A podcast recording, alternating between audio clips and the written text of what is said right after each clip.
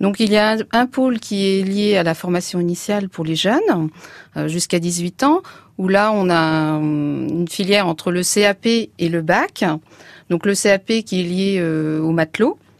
Euh, le bac avec des options pêche et commerce mm. et une filière aussi mécanique et également culture marine. Donc là, c'est le pôle de formation initiale.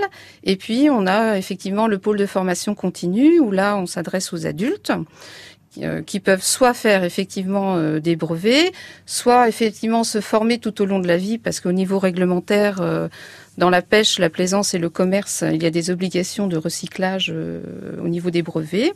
Et on a également la filière culture marine, la filière poissonnerie et maraîchage, et la filière aussi des brevets, tout ce qui est lié à la sécurité en mer.